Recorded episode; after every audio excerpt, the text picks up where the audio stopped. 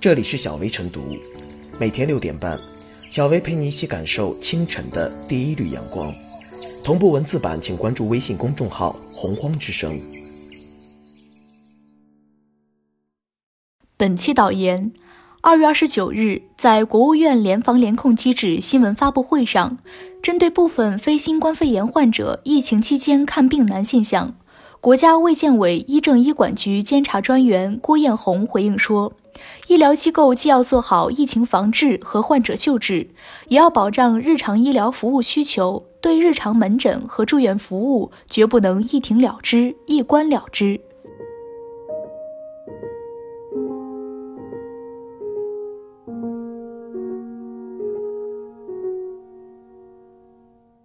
疫情下，日常医疗服务更不能停摆。疫情下，尤其是战役攻坚的吃紧时刻。集中医疗资源发力于疫情防控诊治，这是决胜战役的必须，更是所有医疗机构和医护人员责无旁贷的担当体现。但集中优势医护资源攻坚决胜战役，并不是让医疗机构把所有的日常门诊和诊疗服务都一停了之、一关了之。最科学的态度，正如郭艳红专员所言，医疗机构既要做好疫情防治和患者救治，也要保障日常医疗服务需求。事实上，疫情下医疗机构日常医疗服务不能停摆，这不仅是现实需要，更是战役所需。战役面前，集中优势医疗资源走上前线，或者集中在新冠肺炎患者诊疗救治和防疫防控重点部位发挥作用，是非常时期的当务之急，也是科学阻断疫情传播、降低疫情风险、保障战役取得决胜胜利的前提和保障。但相对于医疗机构而言，这种集中优势兵力资源并没有让所有医疗机构就此停摆。同样，即便是普通医疗机构出于防疫需求，应时而调动优势医疗资源，设立专门发热门诊和隔离诊疗场所，动员力量也大多仅限于发热、呼吸、重症、心血管、感控管理及护理等关键岗位和部门，其他普通医疗资源和承担日常门诊及医疗服务的资源，则完全应该坚守岗位。主动弥补人员调剂后的资源空白，维持医疗机构的正常运转，确保不因此影响诊疗服务的进行。这不仅仅是维持医疗机构这一特殊公共服务供给的平稳有序，更是凸显服务公共卫生健康、履行救死扶伤神圣职业使命的责任和担当。从另一个角度看，疫情下确诊患者需要专业诊疗救治，疑似对象需要科学隔离检测。疫情需要科学防控阻断，常规防疫更需要一丝不苟，但现实中同样还有其他迫切需要诊疗服务对象在期盼，如突发性疾病患者、常规性疾病患者，还有一些特殊的病例，如高血压、心脏病、透析患者等等，同样更需要专业医疗救治服务的到位来纾苦解闷。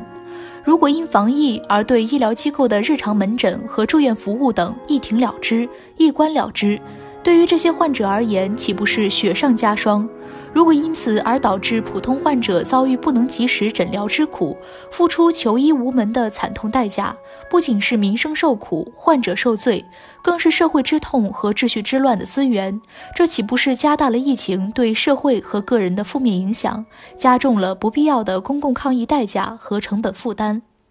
决胜战役的成果不仅要体现在对疫情的科学阻断和防疫获胜上。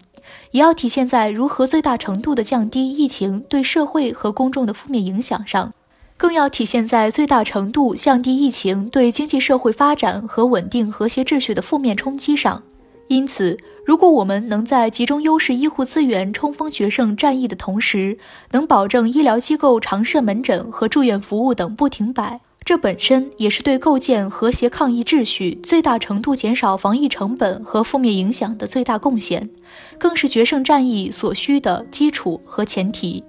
疫情下，医疗机构不停摆，更是对抗疫和决胜战役的所需。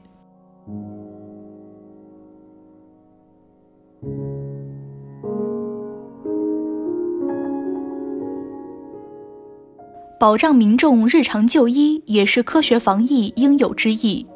国家卫健委一再强调，日常门诊和住院服务不搞一刀切，体现了管理部门科学防控、精细化治理的思维，也是对一个时期以来民众呼声的积极回应。不可否认，疫情开始蔓延以来，很多地方紧急动员医疗资源，全情全力、全方位投入到这场疫情防控阻击战之中。但在实际操作中，或者用力过猛，或者击轻击重，导致民众日常的就医需求出现紧张乃至短缺。不少如肿瘤、尿毒症等慢性病患者找不到医生，还有一些病人的其他医疗需求也得不到满足。这些问题需要正视。疫情紧急，投入更多的人力物力当然没有问题，但这并不意味着其他病患者的医疗服务需求就可以忽略。更不意味着医疗机构的诸如急诊、住院等可以关停，这样的处置未免简单化了，并不符合科学防控的精神。一者，民众的日常医疗需求是多样化、常态性的，不仅药不能停，定期检查也不能停，一旦耽搁治疗，必然会出现问题。现实中，几乎每天都会有人生病，像孕产妇。儿童、老年人等都属于重点人群，他们生病了，并非都能够自行克服。医院的各种科室设置本身就是应运而生，岂能一下子都停下来？再者，从医疗机构来看，除了呼吸科等科室外，很多科室并无必要直接冲上防控一线。何况，此番各地均安排了新冠肺炎诊治的定点医院，本身也是为了尽最大可能做好集中防控和诊疗。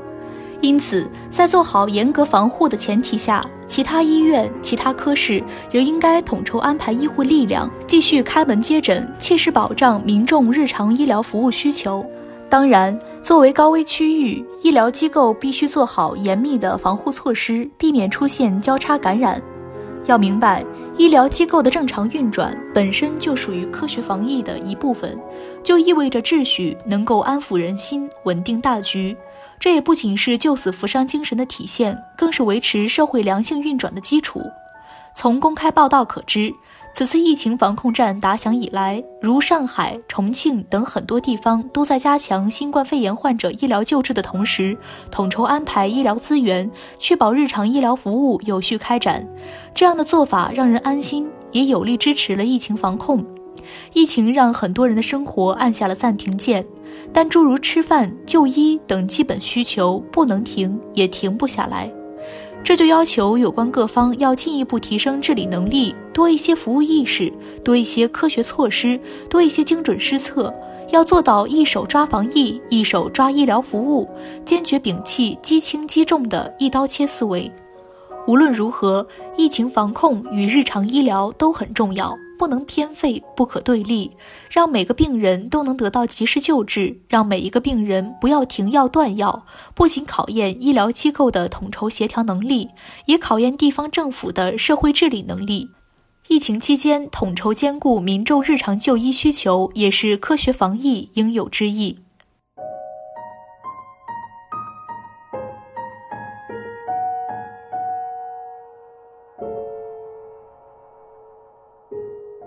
小薇复言，应对疫情是当下的头等大事，各地医院抽调了很多相关学科的专家以及有经验的护士驰援湖北。同时，广大群众在日常就医方面也有刚需，拖不起也等不起，这就要求各地医疗机构必须一手抓防疫，一手抓日常医疗，努力克服困难。首先，必须将发热门诊与日常门诊绝对隔离，避免潜在的交叉感染。